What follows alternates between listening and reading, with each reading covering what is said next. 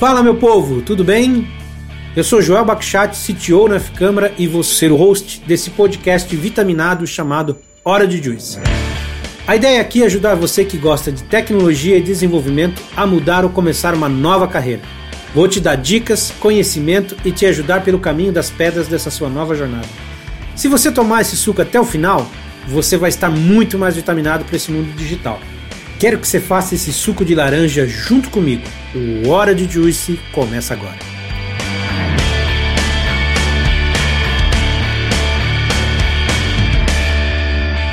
Fala, meu povo! Se você duvidou, olha eu aqui de novo. Acabou de chegar meio rescisão aqui, mas eu dei outra rasteira no Joel. Mas para compensar aquela saudadezinha do Jojo, o episódio de hoje nunca foi tão seguro. A gente vai falar de segurança. E para isso, trouxe um time mais que especial para conversar com a gente. O reforço é de peso. Seja bem-vindo, Alisson. Boa tarde. Obrigado por estar aqui com a gente. Seja bem-vindo também, Caio. Oi, gente. Seja bem-vinda, Helena. Ei, gente. Boa tarde tarde, boa noite, bom dia, dependendo do horário que vocês estiverem ouvindo, né? E seja bem-vindo, por último, mas não menos importante, o Rodrigo. Isso aí, boa tarde, pessoal. Obrigado, é uma boa oportunidade de estar aqui. Show de bola, é um prazer estar aqui com vocês. Conta pra gente aí como é que vocês pagam o seu boleto. Começa você, Rodrigo. Pô, cara, pago meu boleto, acho que numa empresa que você já conheceu.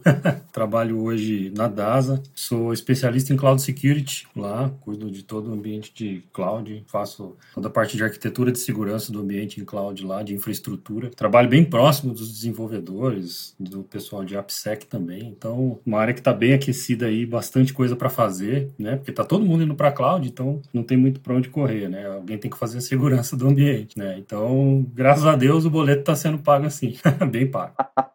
Conheci mesmo, trabalhei dois anos na DASA, lugar fantástico. E você, Caio, como é que você paga seus boletos? Eu trabalho num, num banco aqui do Brasil, eu sou especialista em da informação, faço a parte mais de segurança ofensiva, assim, de testar as aplicações, de procurar bug, de tentar seguir os devs de como é a melhor forma de fazer e tal. Legal, hein? Super interessante. E você, Helena, como é que tu paga seus boletos? Eu fiquei sabendo que os desenvolvedores do PicPay te adoram. Que eu saiba, eu sou muito querida, tô sempre em contato com eles, quase não trago problema, mas oficialmente eu atuo como segurança de aplicações.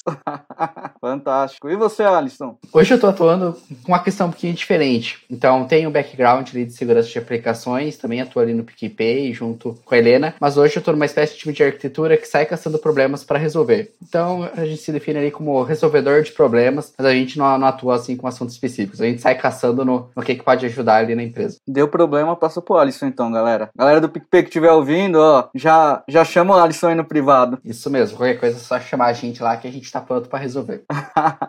e pessoal, o tema de hoje é fantástico, né? Né, segurança. E como é que vocês veem aí essa, essa mudança no mundo de segurança, né? Antigamente a gente tinha lá as aplicações monolíticas, muitos lugares ainda tem, ambientes on-premises, e hoje a gente tem microserviços, a gente tem cloud. Como é que vocês têm visto essa mudança aí? Essa mudança principalmente de, de monolito para microserviço potencializou muito segurança, né? Porque a gente fala muito, por exemplo, em superfície de ataque, que é as entradas ali que um determinado sistema tem, onde um atacante, por exemplo, onde que eu caio, poderia lá atacar você. E aí o que que acontece? Quando você tem um monolito, você, por exemplo, tem lá a porta 80, 443, pagar HTTPS, e tipo, meu, você praticamente tem essas duas entradas, assim, principais. Quando você fala já de microserviços, tudo isso se expande, cada microserviço vira uma superfície de ataque com essas portas e com os canais de comunicação ali que ele tem. Então, só de monolito para microserviço, assim, cara, o, o que a gente já precisa proteger essa aplicação e a arquitetura que suporta ela, já vira um caos, assim, já vira algo gigante. Legal, né? Microserviços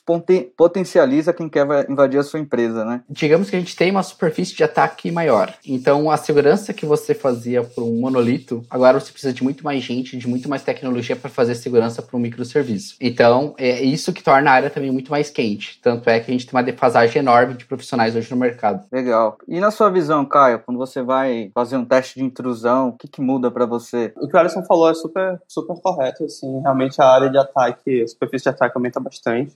E eu acho também o que acontece com toda vez que a gente tem algum tipo de shift de tecnologia é que todo mundo que está desenvolvendo nessas novas tecnologias ainda está aprendendo a configurar as coisas direito. Então a gente tem muito erros de configuração mais básicos. Então, por exemplo, no ambiente AWS, no ambiente todo do cloud, os desenvolvedores que estão rodando para isso hoje em dia, e a galera de DevOps, os arquitetos e etc., estão aprendendo isso tem 5, 6 anos. Se você muda uma configuração errada ou, ou faz um, uma besteirinha errada, pode ser um problema catastrófico, assim. Isso pode causar problemas bem, bem severos dentro da segurança da empresa. Não só naquela aplicação, mas é, acaba sendo um efeito em cascata, sabe? Os que estão há mais tempo estão há seis anos, né? Tem muita empresa começando a aprender segurança agora. E você, Helena, o que, que você pensa quando você vai olhar as vulnerabilidades de uma aplicação monolítica e um microserviço? O que, que varia nesse, nessa visão, né? Algo que variou muito, até pegando um pouco de gancho do que o Caio falou, a gente tem aqui não só uma, uma mudança recente no formato das aplicações, mas como os profissionais estão, estão atuando, vamos dizer assim. Há algo como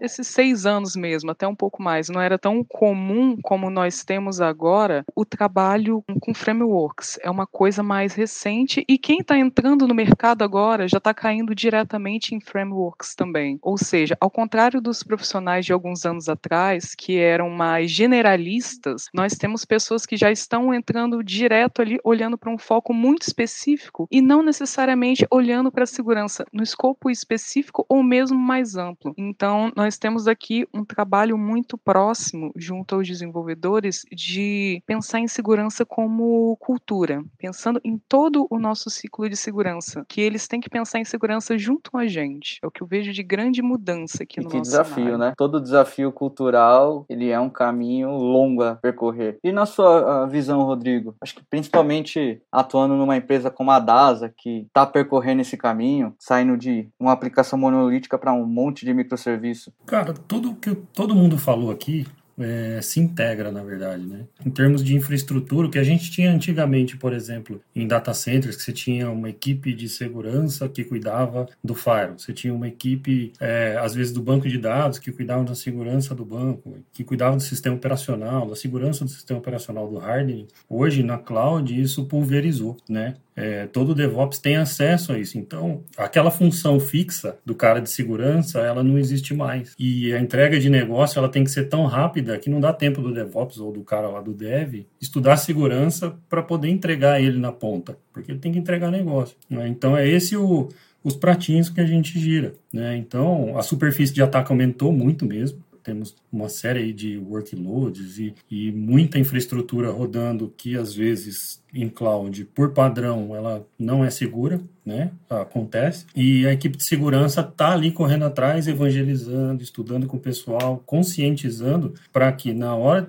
de criar o ambiente, de subir a infraestrutura, de colocar a aplicação para rodar, tudo isso seja feito de uma maneira mais protegida, né? De uma maneira que não impacte o negócio, né? Então, meu, tem, tem tudo a ver. Todo, tudo que todo mundo falou eu vejo como uma coisa só, né? um, um processo inteiro, né? que nasce quando você vai criar a infra e que vai terminar com o projeto, a funcionalidade lá no ar. Né, para o cliente acessar ou para a área interna consumir. Né? E todo esse caminho, cara, você tem que ter um, a lupa de segurança ali contando com todo mundo e não só mais com a equipe, né? porque não dá não dá tempo, não tem equipe de segurança para tanta função hoje em dia. Não dá conta, né? Ainda mais empresas que têm quantidades absurdas de squad. Mas vocês, vocês falaram algo que é mega pertinente, mega interessante. É como que o desenvolvedor é, começa a pensar em segurança. Não só na questão da infra, mas como ele, quando ele for desenhar a sua funcionalidade. Como que é esse desafio de trazer isso para o dia a dia do desenvolvedor? Esse processo de evangelização? O que, que vocês costumam fazer no dia a dia para isso? Eu acho que essa resposta é perfeita para Helena. Mas antes, eu só quero complementar um pouquinho do que o Passo trouxe. Porque ó, a gente trouxe toda uma visão de, de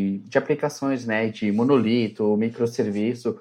O Passo já trouxe toda essa parte de, de arquitetura, cloud. Então você imagina o grau de complexidade disso tudo. né? E em segurança a gente tem uma frase é, muito famosa assim que uma corrente é tão forte quanto era o mais fraco dela. Então de nada adianta você, por exemplo, ter uma super arquitetura de cloud e não cuidar de como você desenvolve software ou vice-versa, porque você vai estar tá quase que inseguro da mesma forma. Então a gente tem que cuidar de todos os elos ali dessa corrente para a gente é, sair do outro lado de forma segura. E aí isso é, é, feito a várias mãos. E aí eu acho que a Helena pode trazer um pouquinho assim de como que a gente atua junto com os desenvolvedores para trazer todos esses níveis de segurança. Eu diria que o primeiro passo para a gente trabalhar junto com o desenvolvedor é ter a humildade de admitir que nós não vamos estar em todos os momentos na squad, não vamos acompanhar todos os processos, não temos nem braço para isso. Então, a gente tem que trabalhar mesmo, pegando na mão, lembrando que da mesma forma que o desenvolvedor fazendo ali o code review, ele pensa que aquele PR tem que estar tá dentro de uma padronização da linguagem, ele também pode fazer um code review voltado para segurança e isso ele só desenvolve o olhar pensando segurança no dia a dia. Não é algo comum, ao menos nas experiências que eu tive e que eu acompanhei, que o dev aprenda lá na faculdade sobre segurança É uma coisa bem por alto mesmo que a gente vê. Então, é a gente, como segurança de aplicações, como pessoas que estão olhando para a segurança com frequência, levar também esse lembretezinho, seja no dia a dia da squad, ou em treinamentos específicos voltados para skill, ou em treinamentos mais amplos, capacitando alguém da, da squad para atuar com segurança, que são os programas que as empresas chamam de Security Champions. Inclusive, no PicPay, nós finalizamos um programa de quase 30 horas voltado para os desenvolvedores que gostariam de apoiar junto com a segurança, é que a gente dê ferramentas mesmo para que o dev possa atuar ali pensando junto conosco. Legal. Acho que é a primeira vez que eu escuto falar de pull request voltado para segurança. Bem interessante. Tem empresas que estão com um desafio ainda de colocar o pull request, vocês já estão falando de pull requests para segurança. Bem legal. É, o interessante é que tem todo um movimento chamado tipo de shift left acontecendo no mundo da segurança. Isso começou ali com qualidade, agora a gente está trazendo isso para segurança, que é o quê? Não é você chegar só lá no final do projeto e aí o Caio vai lá, faz um teste de intrusão, acha um monte de vulnerabilidade e aí reporta para o time, o time, em vez de ir para outro projeto, ele volta, tem que refatorar código, tem que rever questões de arquitetura. E aí, todo mundo vira um caos na empresa, sabe? O PM não fica feliz porque ele não entregou o projeto, quem queria o projeto não fica feliz porque ele está gastando dinheiro para resolver os bugs que foram encontrados, e aí vira o caos total. Então, o que, que, tá, o que, que acontece quando a gente pensa com o Shift Left? Em todo o ciclo de desenvolvimento de software, a gente começa a colocar tarefas de segurança. Então, lá em requisitos, a gente coloca requisitos de segurança. Na parte de arquitetura, a gente coloca, faz partes de arquitetura de segurança. Quando faz codificação, faz revisão de código. Na parte de teste, roda ferramentas específicas para isso. Em todas as fases de desenvolvimento de software, tem lá alguém de segurança colocando a mãozinha e ajudando a construir, para quando chegar lá no final não precisar voltar e precisar reconstruir muito desses itens, desses artefatos. E isso também implica em custo, né? Porque quanto mais tarde você deixa para refazer algo, mais caro fica. Então pensa numa casa. Se eu vou lá, desenho uma planta, aí eu descubro que, putz, eu não posso deixar o, esse banheiro sem janela aqui porque a legislação não permite. Eu só vou lá, passo a borrachinha, coloco, mudo umas paredes tal, meu, meu custo foi ali 50 centavos de borracha e lápis. Agora, se eu já vou lá, construo a casa, meu, depois vai virar o, o caos para mim mexer com tijolo, com massa, com, com, toda a parte de acabamento, pedreiro. Então é muito mais caro deixar para fazer isso no final. E é a mesma estratégia que se aplica em desenvolvimento de software. Legal. É aí que aquela pessoa de segurança deixa de ser a pessoa chata, né? Acho que é por isso que os devs do PicPay adoram a Helena, né? Pois é, não só os devs, mas se você se você pensar, no final do dia, isso auxilia inclusive na, na tarefa de conscientização para a segurança, porque ao invés da gente estar tá ali enchendo a nossa fila do nosso do nosso Red Team com solicitações de teste e às vezes até passa alguma coisa, reverte num prejuízo para a empresa, nós estamos atuando lá no início. Isso é fácil de uma pessoa que está mais top level no processo olhar, opa, antes de nós incluirmos etapas de segurança em requisitos, em design, em arquitetura, nós tínhamos o custo X mais alto. Agora nós estamos com o custo ali embaixo. São coisas que são fáceis de você mensurar. Legal. E, o desenvolvedor sabe na hora o que está acontecendo, né? Traz uma boa vantagem. A gente não costuma aqui no Orange Juice falar muito de sopinha de letras, mas eu acho que essa merece uma explicação. O que, que seria SSDLC? Aqui vai entrar aquele inglês é, profissional, né? SDLC é Software Development Lifecycle. E aí o primeiro S é de secure. Então, geralmente a gente está acostumado ali só com, com, essa parte de desenvolvimento de, de, software, ciclo de desenvolvimento de software, e a gente coloca o seguro na frente. Então, o SSDLC seria o Security Software Development Lifecycle. Se alguém quiser falar um inglês melhor aí para edição, fica à vontade. Mas o que, que, que, seria isso na prática? O que, que a gente está falando de trazer para o dia a dia do, do desenvolvedor ou de um ciclo de desenvolvimento de software? Então, esse ciclo de desenvolvimento seguro de software na prática é a gente aplicar o Shift Left. Então, em vez da gente chegar só lá no final para testar a segurança e achar uma série de erros, a gente ajuda a construir desde lá de quando o software é concebido. Legal. E tem alguma prática que vocês consideram o mais comum, o essencial de trazer para o dia a dia? Aí, em cada, uma da, em cada um dos itens do, do ciclo ali de desenvolvimento de software, seja requisitos, arquitetura, codificação, teste ou lançamento, a gente vai ter tarefas específicas para, para serem implementadas. E aí eu acho que a, a parte de arquitetura, design, o Passe consegue ajudar a gente bastante, que é a especialidade dele, que é cloud. O Caio consegue ajudar a gente bastante com, com a parte de, de testes, de teste de intrusão, o bug bounty no, no, no futuro de, desse produto. E a Helena, eu acho que consegue ajudar bastante a gente ali com a parte de requisitos e, e codificação. Então, cada uma dessas etapas, assim, tem uma série de atividades que a gente pode fazer dentro delas. Show de bola. Como que você vê essa parte aí, Rodrigo? Então, é, em termos de infraestrutura, tudo tem que ser pensado visando facilitar o acesso, a incursão de segurança no processo como um todo. Né? Ele tem que ser natural. Por exemplo, quando você vai é, subir uma infra, subir um ambiente em cloud, através de um infrascode, por exemplo, um Terraform, que seja. Que esse Terraform já seja analisado em termos de segurança da informação, que, por exemplo, ah, putz, tem, subiram lá um, um IAC com uma porta 22 aberta na internet. Pô, cara, não é legal você fazer isso. Não é bom, né? Você aumenta a sua superfície de ataque, igual a gente falou no começo. Então, criar regras para que a infra que suba para a cloud, ela já suba segura. E, de certa maneira, que ela seja o mínimo possível acessada após essa implementação, né, que é o, o, que o pessoal fala de no ops. Né, você sobe o ambiente, deixa ele estável e ninguém acessa, né, e com todos os controles de segurança ali é, em prática. E não só a infra, mas também todos os recursos em cloud. Então, é, se você vai é, subir numa AWS, por exemplo, habilitar o CloudTrail para gerar log, para servir de munição lá e de, da monitoração no CIEM, por exemplo, né? criar toda a visibilidade, toda a monitoração necessária no ambiente. Então, a infra de cloud ela tem que ser pensada nesse sentido e ser feita de uma maneira que ela propicie, por exemplo, um pull request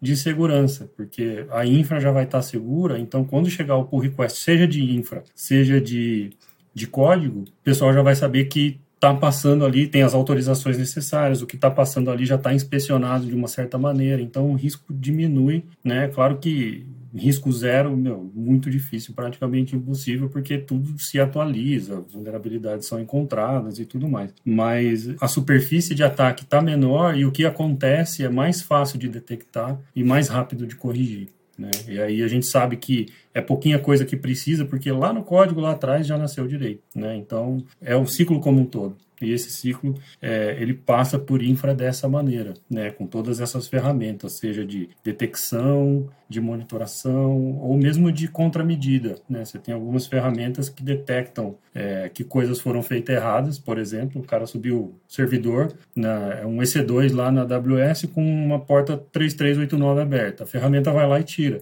Né? Então, é possível se atuar dessa maneira também.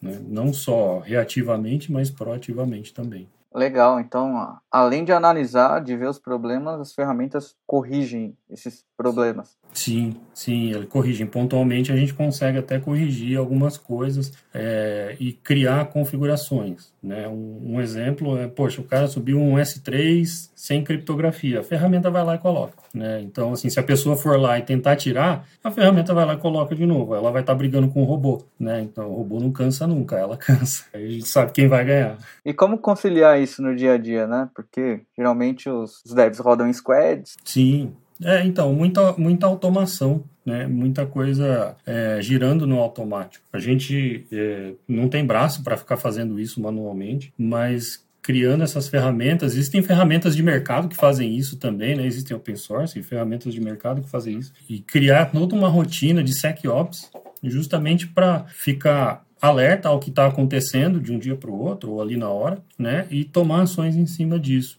Então, a gente consegue ganhar em escala nesse sentido, porque as ferramentas, elas consolidam e ajudam a gente a agregar informação e atuar só no que é mais urgente, vamos colocar assim. Não só no que é mais urgente, mas atuar primeiro onde o fogo está mais alto. E a partir dali, com menos time de segurança, de fato, a gente consegue identificar o que está acontecendo e atuar na ponta. E aí sim, evangelizar, educar a pessoa, falar, olha, poxa, aconteceu isso daqui, vamos tentar fazer de outro jeito, vamos fazer junto. Aí a gente vai lá e trabalha junto para construir algo bem legal. Né? E aí as pessoas vão ganhando essa consciência. Legal. E você, Caio? Como que você vê as práticas de intrusão nesse modelo? Eu acho que faz mais sentido a Helena falar antes, talvez, porque o, o a parte de segurança ofensiva acaba vindo mais pro final do, do ciclo, quando a gente já tem algum código construído ou quando já está tudo pronto. Então acho que faz sentido a Helena falar. Bora lá, Helena. Tal, talvez faça, talvez faça, até porque pensando pensando no comecinho do nosso ciclo, quando a gente senta com o nosso cliente, com, com o nosso time de produto e começa a pensar o que vai ser aquela aplicação, aquela feature, de, de forma parelha mesmo, com que nós levantamos os requisitos de produto, nós levantamos também requisitos de segurança e começamos a desenhar também de forma segura a nossa aplicação. Ou seja, a gente já mata N cenários que quando chegar lá na, na mão do Caio, às vezes seriam problemas que nós poderíamos ter pensado que nos, nos poupariam de, de todo um, um redesign posterior da ferramenta, que gera custo, que gera tempo. Pouparia um esforço gigante. Sim. Legal. Quer, quer emendar, Caio, agora? Claro. Então, assim, quando já tem algum, alguma coisa mais sólida da aplicação construída em si, antes dela, dela ser lançada, de preferência, isso nem sempre é possível. A gente sempre tem problemas. A gente sabe que dentro de uma startup, dentro de uma empresa totalmente conectada, a gente tem coisa lançando a todo momento. Então, a gente sabe que não, nem sempre a gente vai conseguir testar tudo antes de ser lançado, mas de um jeito ótimo seria isso. Então, a gente vai fazer alguns testes técnicos e não técnicos do do fluxo de dados que a aplicação leva. Então a gente vai acabar testando qualquer coisa que impacte negativamente o business. E aí isso pode ter, um, ter uma série de testes técnicos que a gente vai fazer, dependendo da aplicação, dependendo do, da stack que ela foi implementada, da, da linguagem, do servidor, etc. Coisas super específicas, assim. E a gente também vai testar coisas de processos de, de falhas da lógica da aplicação. Por exemplo, ver se o cara consegue gastar mais que o saldo dele, quando na verdade não era para conseguir, ou coisa do gênero. Depois de feito esses testes, a gente vai gerar um relatório com, com todos os testes que a gente realizou, com todos os problemas que a gente encontrou. Vai voltar para o time de desenvolvimento. Aí a Helena, junto com a Application Security, vai ajudar eles a corrigirem essas, essas falhas e tal. E lá na frente, quando a aplicação for de fato lançada, a gente testa tudo de novo, só para garantir. E aí, normalmente, vai fazer um teste mais black box, assim, que é sem ter nenhum conhecimento prévio da aplicação, sem ter acesso ao código, sem ter, sem saber nenhuma informação interna ou algo do gênero. Normalmente, quando a gente está testando em, em, estágios mais primordiais da aplicação, a gente vai pegar o código, a gente vai olhar tudo, assim, para tentar achar o máximo possível de coisa. E aí, depois, isso volta também a gente fica fazendo isso constantemente nas aplicações para ter certeza que nada, nada novo, nenhum problema novo foi introduzido. Legal, você falou do tipo de teste black box. Tem algum outro tipo de teste que você executa no dia a dia? Tem. Uh, normalmente são três tipos de testes que a gente pode falar, que são white box, black box ou gray box, que fala diretamente sobre o, a quantidade de informação que você vai ter sobre a aplicação de fazer esse teste. No black box você não tem nenhuma informação, então você tem a mesma informação que o cliente ou quem estiver usando vai ter. White box tu tem acesso ao código fonte completo, e mas muitas vezes tu não vai ter acesso à aplicação rodando ou vai ser só um code review, coisa do gênero. E no num gray box tem uma mistura dos dois, assim. E aí, claro, todos esses tipos de teste, eles tem as vantagens e desvantagens. Por exemplo, num black box, eu consigo talvez pensar mais problemas lógicos que um fraudador, por exemplo, pensaria, porque eu não estou tão preso às tecnicalidades do código. Enquanto num, num white box com código fonte todo, eu vou conseguir achar um, um fluxo específico de, da aplicação que vai gerar um bug super problemático. Enfim, eu, eu, eu, gosto de fazer todos, assim, eu acho que todos têm, têm sua importância, dependendo do, do nível de maturidade. Legal. E, e assim como quando a gente está falando de qualidade, ou, ou, quando o próprio desenvolvedor testa o próprio código que você pode ter vícios, ao longo do tempo você pode criar é, esses vícios também quando você está testando ali um determinado negócio por muito tempo. E aí tem um nessa vertical do Caio tem, tem um conceito muito legal que se chama bug bounty, sabe que você convida a comunidade para testar a tua aplicação, tentar achar bugs ali. Eu acho que o Caio consegue contar também um pouquinho mais como que isso funciona e como que isso pode ajudar a, a, empresa quando a galera vem trocar seus serviços por dinheiro também. Bug bounty meio que começa quando as empresas entendem que pessoas aleatórias que estão usando seus serviços vão achar problema de segurança em você.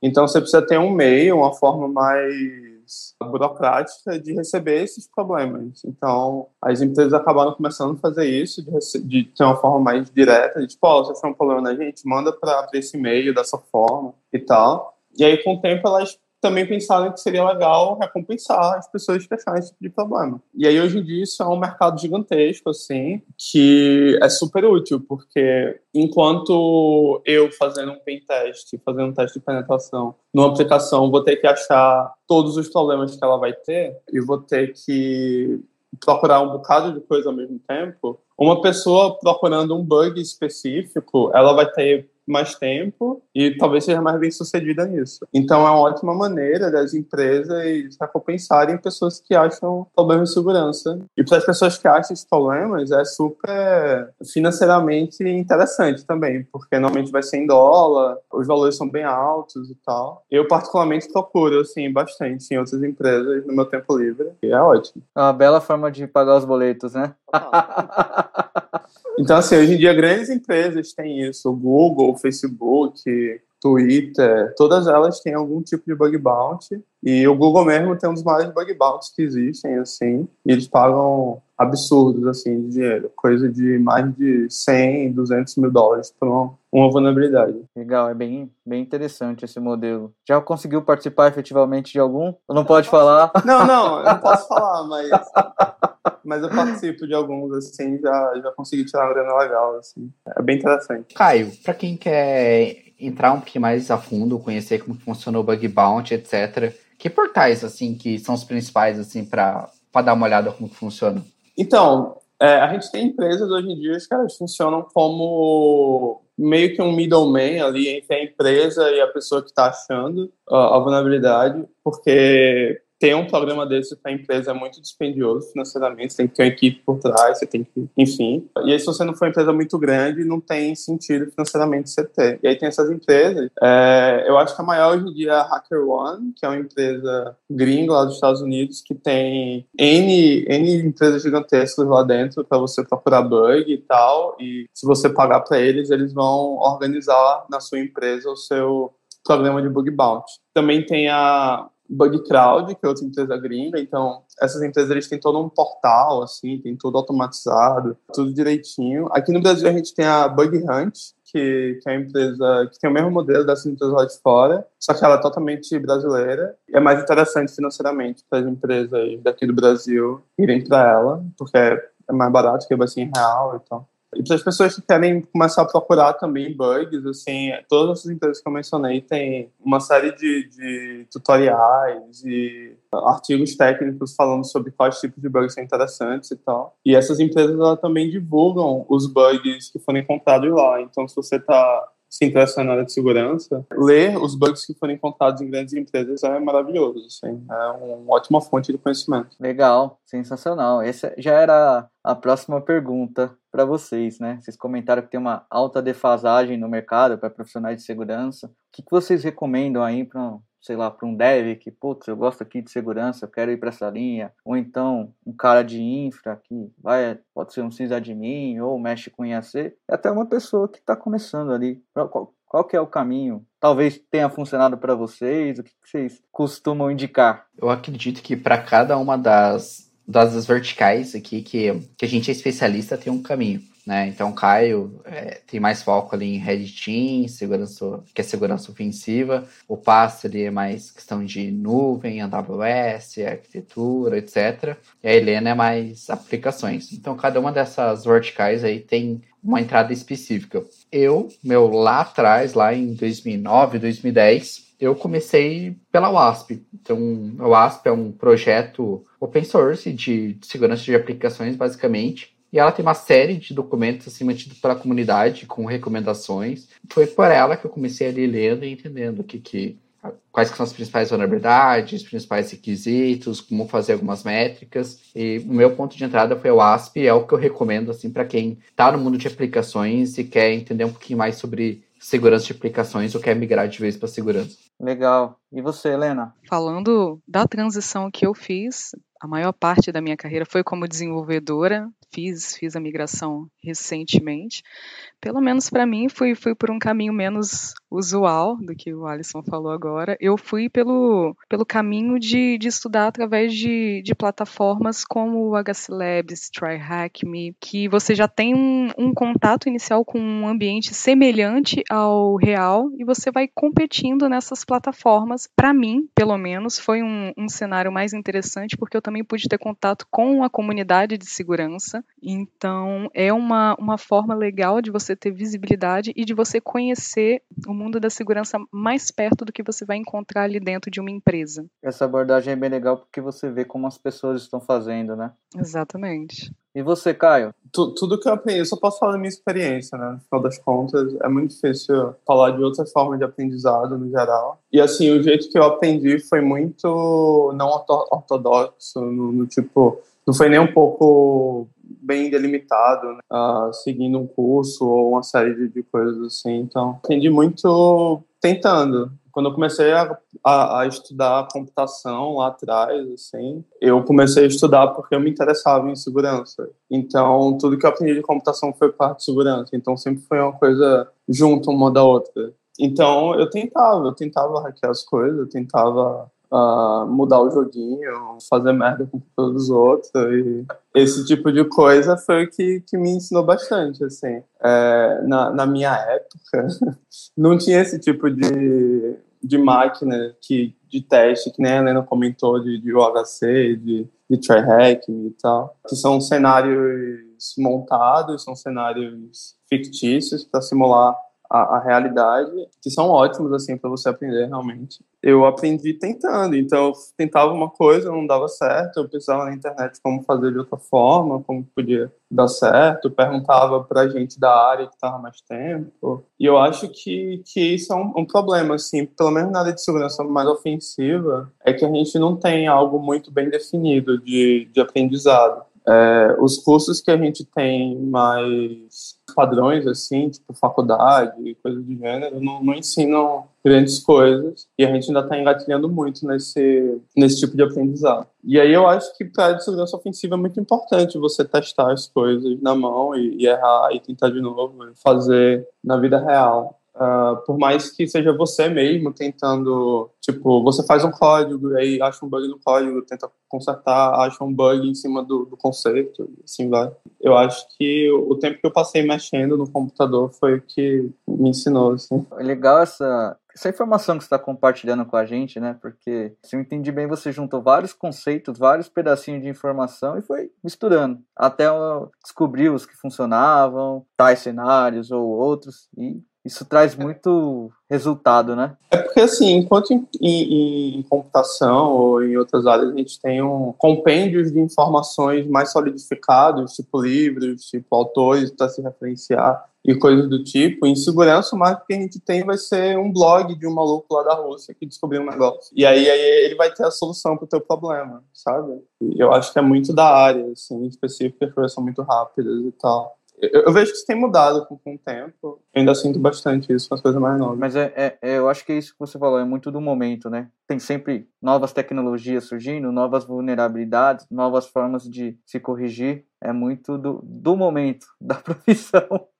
É, total. Porque no final das contas, segurança vai, vai embarcar todas as áreas, né? Todos os contextos de computação. Legal. E você, Rodrigo? Muito em linha do que o Caio falou, que, cara, nada substitui a experiência, né?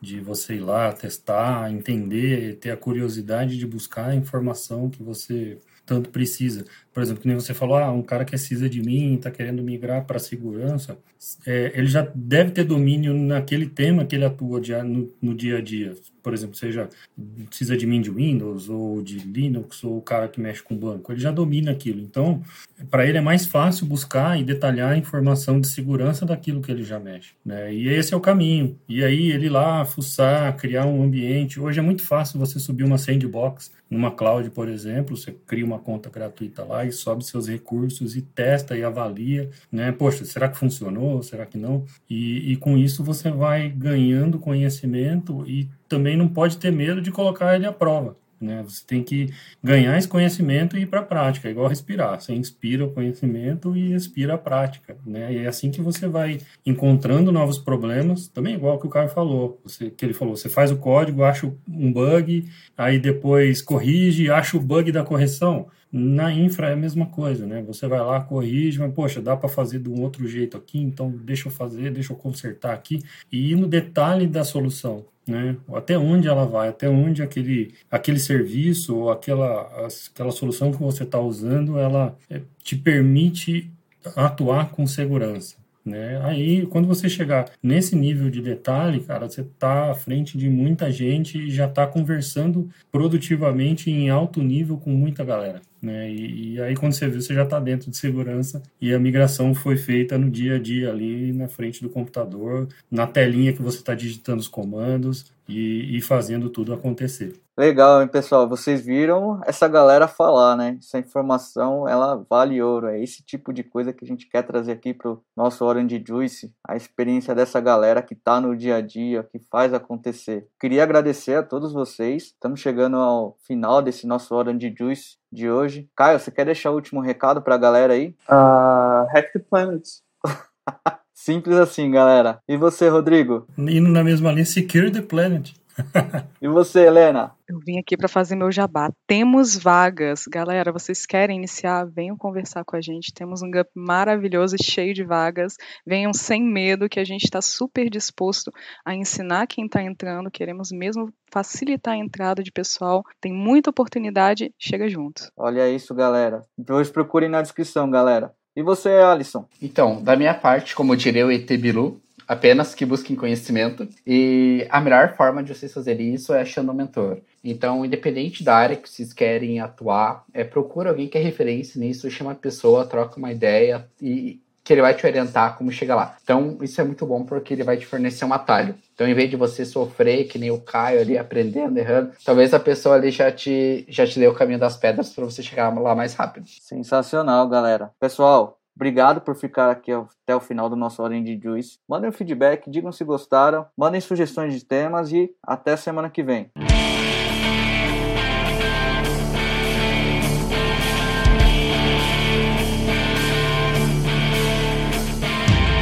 Meu povo, o suco de hoje já tá acabando, mas me fala se você ficou com aquele gostinho de quer mais. O Hora de Juice tá do jeito que você quer ouvir? Segue a gente no Spotify ou no Apple Podcast e dá aquela avaliada para a gente alcançar mais pessoas e assim ajudar esse mundo de tecnologia a ficar mais laranja. Sentiu mais confiança em começar a sua nova carreira? Fala com a gente lá no Instagram, OrangeJuiceFC, e manda um inbox com suas dúvidas, críticas ou elogios. Deixa a gente saber o que você pensa.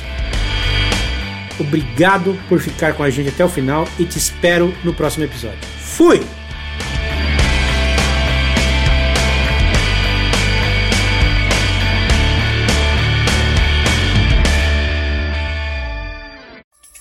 Uma produção, voz e conteúdo.